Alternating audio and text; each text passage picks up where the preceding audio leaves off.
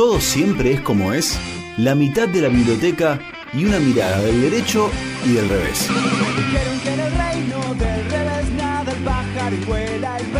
Una columna de la abogada Ornella Ascarano, del derecho y del revés.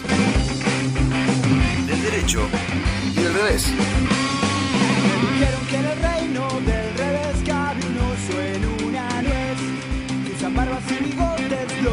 Ahora sí, como todos los martes, después de las 5 de la tarde, este es nuestro espacio Tudo Bom Tudo Legal. Ornella Escarano, bienvenido Ornella, ¿cómo estás? Buenas tardes, ¿cómo están ustedes? Muy bien, los estoy viendo en la pantalla. Está partida en cuatro, ahí lo veo, el Chunia, Pascual, la Mica y Ornella, parece la tapa de Let It Be de los Beatles. Así. Ahí está. Habría que ver quién es Lennon. ¿Quién es Creo que es Chuni, ¿no? ¿Quién quiere ser Lennon? Podríamos preguntar primero. Eh, Ah, nadie se anima. Joya. No sé, Ringo está vivo. Prefiero a Ringo. Sí, pero entre Paul y Ringo no sea boludo. Ah, yo te diría, apuntale a Paul. Ringo es piola, buen humor, todo, pero el que la tiene es Paul. Sir Paul. Bueno, nada que ver. Eh, temática del día de hoy. Viste que mm, hay como algunos dichos que hablan de plata y de, las familias y cuando, ¿cómo se dice? Eh, no sé. Viste que siempre dice que en la familia si hay eh, división de bienes, si hay plata de por medio que se puede romper y que siempre como puede estar todo bien, pero donde aparece la torta y aparece el cuchillo y hay que partirla y esas cosas, siempre hay quilombo, ¿viste? Y que el auto y que la casa y que el coso y el terrenito y el terrenito y la cosa... Bueno, y la, casa de Monte, la de Pewen, la que tenías allá en, Sierra. Esa, porque esa, esa te la quedaste vos a la de Sierra. ¿Y ahora cuánto vale? Porque eso se revalorizó. Y pero eh, esa fue en los 80, me la quedé yo cuando ahí no había nada. Bueno, etcétera, etcétera. En el día, eh, en el día de hoy la señorita Ornella Escarano hablará de sucesiones. Exactamente, así como habíamos dicho, porque cumplimos lo que decimos, que íbamos a terminar con, este tema, em, que lo que hice para armar la columna de hoy fue eh, tener en cuenta las preguntas más frecuentes que suele haber sobre este tema que suele a veces es bastante engorroso por las diferentes particularidades que se pueden dar en los casos y demás. Y como vos decís, las cuestiones también de emocionales y todo lo que va surgiendo eh, en un proceso a veces de estas características donde el, profesional, el abogado o la abogada que se haga cargo también hace un poco de cuestión de neutralizar conflictos y de tratar de, mostrar que puede ser lo más beneficioso para cada una de, las personas sin que corra sangre, ¿no? Eh, cuando hablamos de un juicio sucesorio, estamos hablando del proceso que identifica primero a, a quiénes son los herederos, donde se determina después el contenido de la herencia, se cobran los créditos del causante, se pagan las deudas. Cuando hablo de causante, estoy hablando de la persona que, que falleció, y se reparten los bienes eh, que correspondan. También se analiza si hay testamento o no, eh, y el proceso siempre se inicia en los tribunales que correspondan al último domicilio de la persona que haya fallecido. Uh ahí dijiste recién eh, testamento. Eso no es solo en las películas, no existe el testamento de alguien que lo escribió y dice a este le dejo esto, a este le dejo lo otro, y a este no le dejo nada. ¿Eso es así? ¿Es real? Ahí, es real el tema del testamento, no es real que por testamento no puedas dejar, o sea, puedas disponer del 100% de tus bienes obviando lo que dice la ley. Ah. El testamento, claro, eso es eso ahora lo, explicamos brevemente, pero primero para decir que sí, se puede testar por se puede testar y se puede hacer de manera a mano un testamento así que un día lo escribís, que tiene que cumplir ciertas formalidades, como es por ejemplo la poner la fecha eh, de, cuando se está haciendo en todas las hojas que tenga ese testamento, y el otro, el, más formal, que es eh, el hecho frente a un escribano público y dos testigos, que eso después se guarda una copia en el registro, en el colegio de escribanos. Esas son las dos maneras de testar válidas en nuestro país. Eh, lo que vos decís respecto de cómo disponer de los bienes, que es la gran pregunta respecto de, de la herencia, Eh, hay que tener en cuenta varias cosas. Primero, eh, cómo, quiénes concurren o quiénes son los herederos, ¿no? Que, en, nuestro derecho estamos hablando de los ascendientes, de los descendientes y de los eh, colaterales, según como corresponda, porque tienen prioridad para, para heredar. Pero hay una cuestión que se llama la porción legítima. La legítima es una parte que corresponde eh, y que no se puede disponer libremente de ella. O sea, el testador no puede hacer, como decía vos, dejar todos los bienes a una sola persona o a un hijo solo. Lo que puede disponer la persona es eh, una parte nada más, que vendría a ser el, un tercio, digamos, de esos bienes que tenga eh, la persona. En caso de que haya hijos, si no hay hijos, si hay solamente cónyuge, por ejemplo, ahí se puede disponer la mitad. Eso varía según estas cuestiones. A veces pasa con los testamentos que, por ejemplo, una persona hizo un testamento y se casa después. Bueno, ese casamiento revoca el testamento hecho. Y siempre los testamentos posteriores van revocando el anterior. ¿sí? Bien, bien. ¿El testamento lo puedo, lo puedo hacer yo? Por ejemplo, ¿ahora puedo hacer un testamento? ¿Y que tenerlo archivado en, una, la mesa de luz? ¿Cómo es eso? Sí, hay una sola cuestión que hay que tener en cuenta, que por ejemplo, si eh, la persona que lo hace de esa manera fallece mm. y el testamento, por ejemplo, cuando van a buscarlo todo roto y, o hecho un bollito o tirado, se presume, salvo prueba contrario, que la voluntad de la persona que hizo ese testamento fue de destruirlo. Obvio.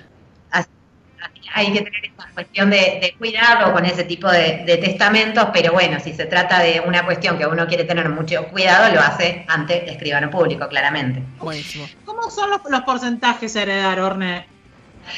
Eh, por ejemplo, una de las cuestiones más eh, comunes de duda es respecto de eh, el, la, o la cónyuge, ¿no? Quien queda vivo después de ese fallecimiento. Y ahí hay que aclarar que esa persona, la, la, cónyuge o la viuda o el viudo, lo que hace es dar el 50% de los bienes gananciales que le corresponden, le corresponden por la sociedad conyugal, ¿sí? Eso está claro. De eso no hereda es ganancial. 50% pasa a los Ornella, estamos teniendo un, problema con, el audio. vamos a ver ahora si lo, se mejora. Pero bueno, son estas cosas que, que ocurren con esta nueva normalidad que atenta contra la buena calidad del producto. A ver cómo te escuchamos ahora. A ver si ahora me escuchan bien. Yo escucho un leve ruido de fondo. Sí, hay como, como un ruido, pero puede ser un sonido ambiente incluso de tu departamento. Te echamos toda la culpa a vos, total. En un ratito ya no estás conectada. Eh, eh vemos a ver si, si, se sigue escuchando bien, porque se, se perdía tu voz en, en, el, en el camino. llegamos hasta eh, lo del 50% y 50%. Bueno, bien, lo que hace entonces el cónyuge es retirar el 50% que le corresponde por, el, por la relación, digamos, la sociedad conyugal y no hereda respecto del 50% restante. Sí los hijos, ¿no? Y después el resto de los bienes, la persona, la, viuda o el viudo, que concurre como un hijo más, en la misma proporción, ¿sí? Pero no de los bienes gananciales. Esa es la parte. Y hay una pregunta acá que... Sería el 50 más 1, digamos, el 50 que le corresponde por ganancial más el uno que sería la herencia. Exactamente, y no sobre los bienes gananciales, ¿sí? No, ahí no va a heredar esa persona porque ya tiene su 50% previo que retiró. Y después hay una pregunta que es muy común todavía, que es el tema de los hijos matrimoniales, eh, extramatrimoniales, eh, adoptados y demás.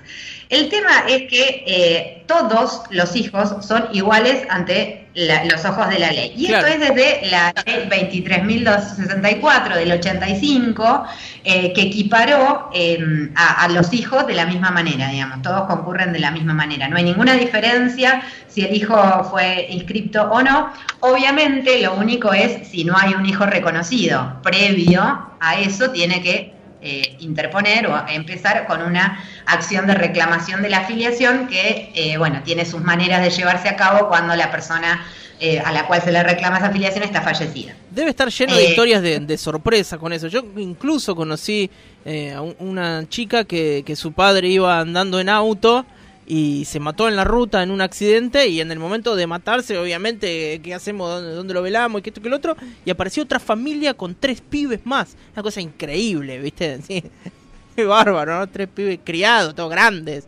eh, y todos con, con el mismo apellido. Digo, de eso debe haber un montón, porque siempre surge cuando se mata alguno.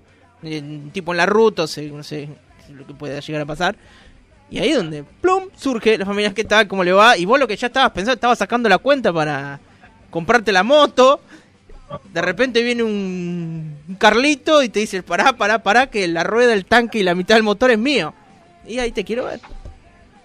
Ahí te quiero ver, eso es complicado, claramente. Bueno, en ese caso, también una de las. O se enteran también por los avisos fúnebres. El otro día lo veía en Twitter también, ¿no? Que saludaban dos familias distintas al mismo y, bueno, no coincidían. Me acordé. recién. Sí, sí, bueno, al que Eh, casi le pasa lo mismo es uno de los obreros chilenos que se quedó en, en- en la mina, viste que lo fue a buscar la, la mujer y la amante.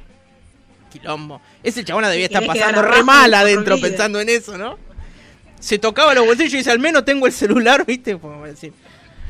Bueno, pero no había sucesión bueno, porque no falleció. Está lleno claramente de esas cosas. Bueno, una también de la que me, que me olvidaba de comentarles al principio, ¿no? También el tema de eh, la documentación a tener. Eh, el proceso sucesorio se divide en varias, en, en varias en etapas y una de las cosas que al principio puede mm, frenar quizás la apertura de una sucesión o de que, se, de que los herederos por lo menos inicien el proceso sucesorio es respecto de los títulos de, de las propiedades, ¿no?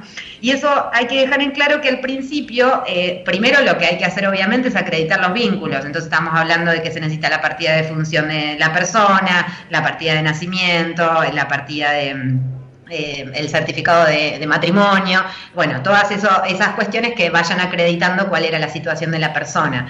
Eh, pero respecto de los títulos, lo que se puede hacer al principio, si no se tiene, que hay que pedir segundo testimonio ante el colegio de escribanos y demás, que lleva su tiempo, es presentar una fotocopia simple de esos títulos. ¿Por qué? Porque después, en la etapa después de la declaratoria de herederos, que lleva unos meses ese proceso, donde hay una resolución del juez que dice quiénes son los herederos de esa persona, eh, empieza la, etapa que puede ser de partición. Uno no está obligado eh, a inscribir los bienes o a repartir todos los bienes en el mismo momento, sino que se eso se puede ir haciendo sucesivamente en el tiempo, una vez que más o menos vayan definiendo eh, cuáles son la, bueno, las decisiones que se toman en base a, esa partición que se haga. Hasta ahora estamos hablando de todo, digamos, heredamos bienes, heredamos plata, todos contentos. Todo ganar. No, todo contentos porque se murió alguien, pero bueno, digo, todo ganancia si se quiere. Eh, ¿Se heredan las deudas también? Se heredan las No, deudas, un pero poco. ¿Cómo se heredan las deudas? pues, sea, Ojalá tengan todos otra familia. Sí, es una universalidad, digamos. Todo lo que quedó del- del- de la persona que fallece eh, eh, se traslada, digamos, se hereda. Lo que pasa es que hay una limitación. Obviamente que cuando vos, si aceptás la esa herencia, no, no respondes con tus bienes propios las deudas del- de, de la persona fallecida. Se responde con los bienes de que tenga la herencia. ¿sí? Entonces, si vos tenés diferentes acreedores, podés... eh, eh, bueno, vender algún bien de la, de la sucesión y ahí pagás a los acreedores que, con los que tengan la, la deuda o haya tenido la persona las deudas. Eh, así que eso sí, lo que no se puede, por ejemplo, es aceptar la, la herencia, sí los bienes, no las deudas, ¿no? Uno Ah. acepta eh, por el todo o por el nada. Un poco y un poco, claro. Es- Exactamente. Incluso puede haber, también el código lo prevé, una intimación de parte de los de los acreedores a que se acepte la herencia cuando eh, se rechaza en, perjuicio de esos acreedores. Así que también está esa cuestión eh, cuidada y saldada. Eh, después hay otra cosa que pasa, por ejemplo, eh, que es cuando alguno, mm, eh, cuando el- el- la persona que fallece regala en vida bienes a, a los herederos, ¿no?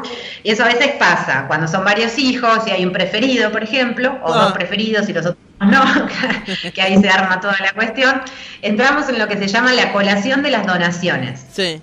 Eh, eso es un instituto que permite que eh, los descendientes del causante, o sea, los hijos y las hijas y el cónyuge, sumen a la herencia el valor de los bienes que fueron, le fueron donados por el causante en vida. ¿sí? Ah.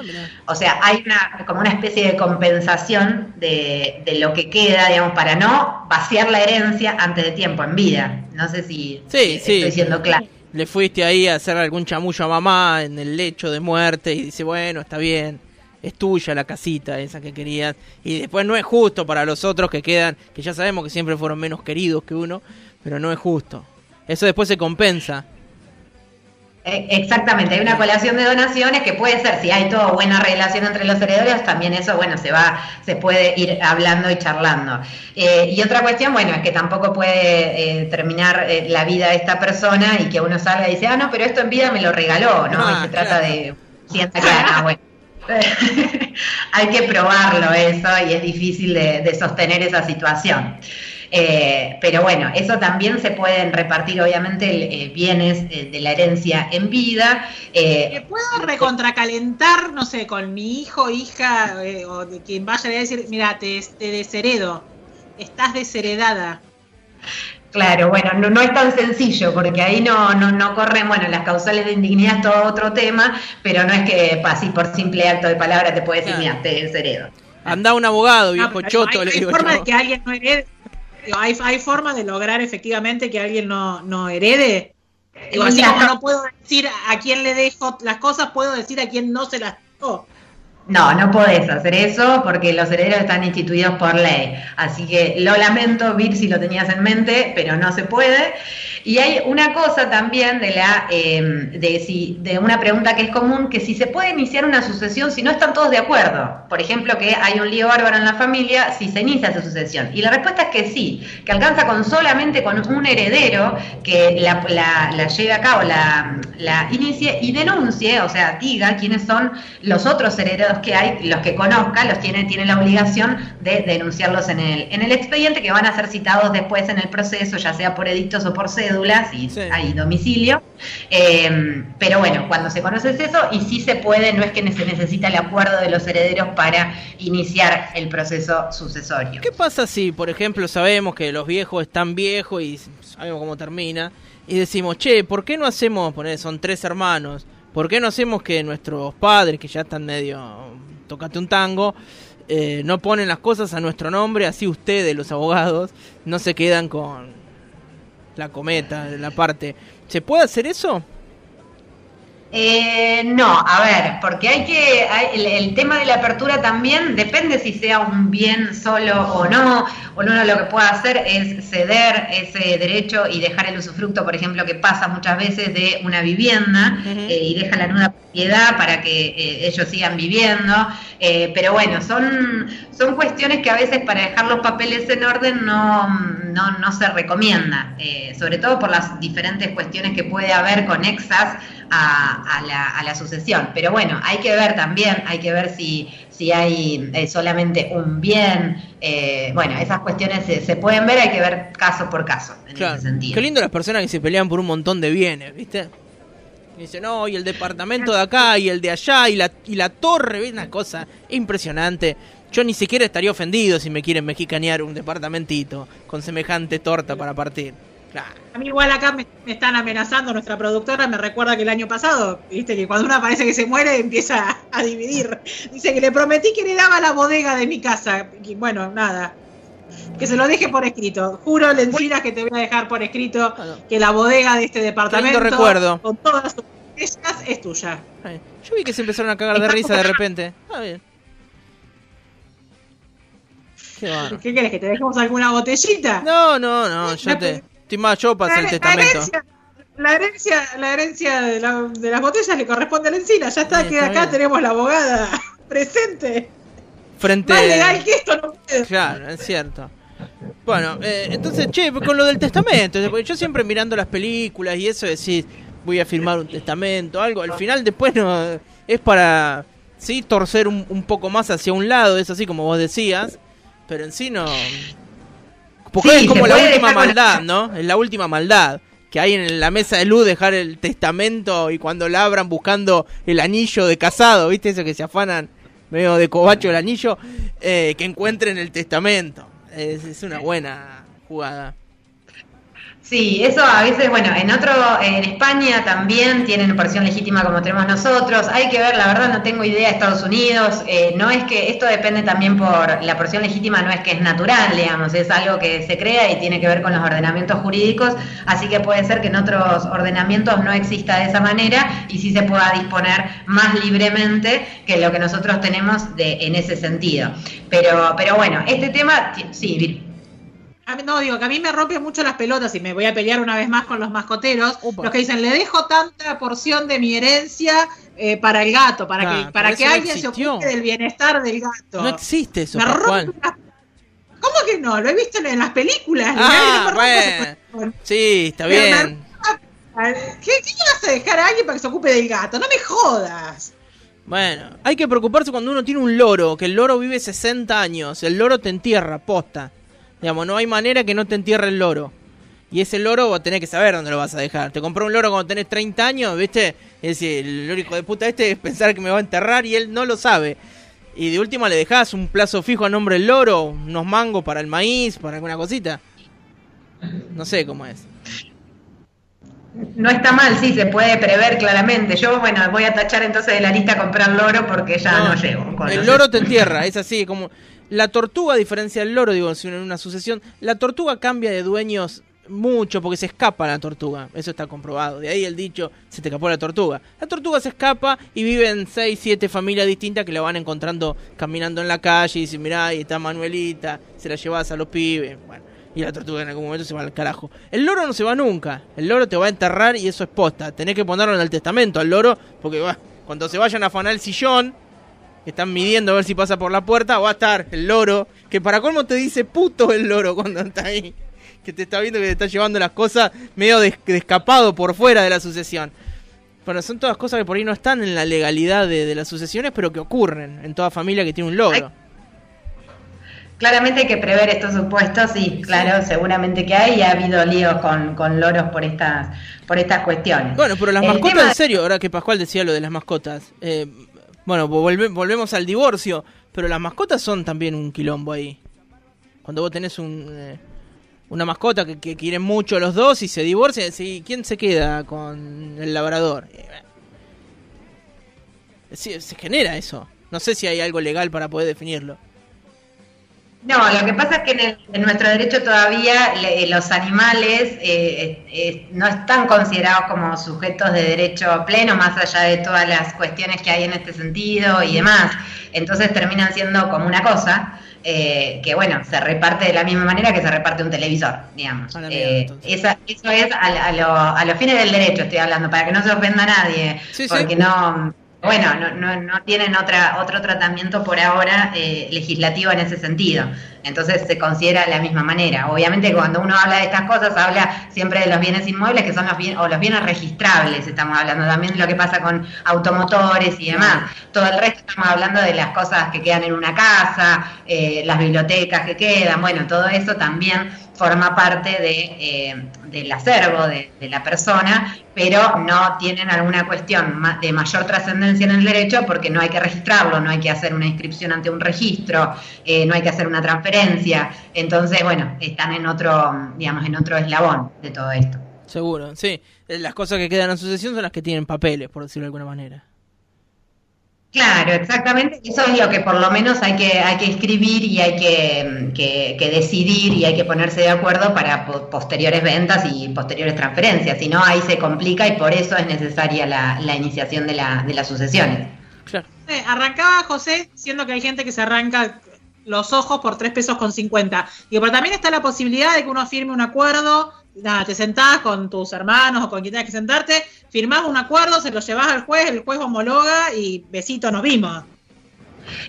Exactamente, si todos los herederos son capaces eh, y mayores, eh, pueden arreglar y no hay problema. Hay muchas situaciones donde no hay eh, discusiones entre los herederos, son pocos y están todos de acuerdo y sí, lo reparten y directamente informan eh, manifestando estas situaciones, que son todos y están todos de acuerdo, y, ellos mismos establecen la manera de llevar a cabo esa partición. Solamente en caso de que no sea así, el juez interviene para poder llevar a cabo la, partición.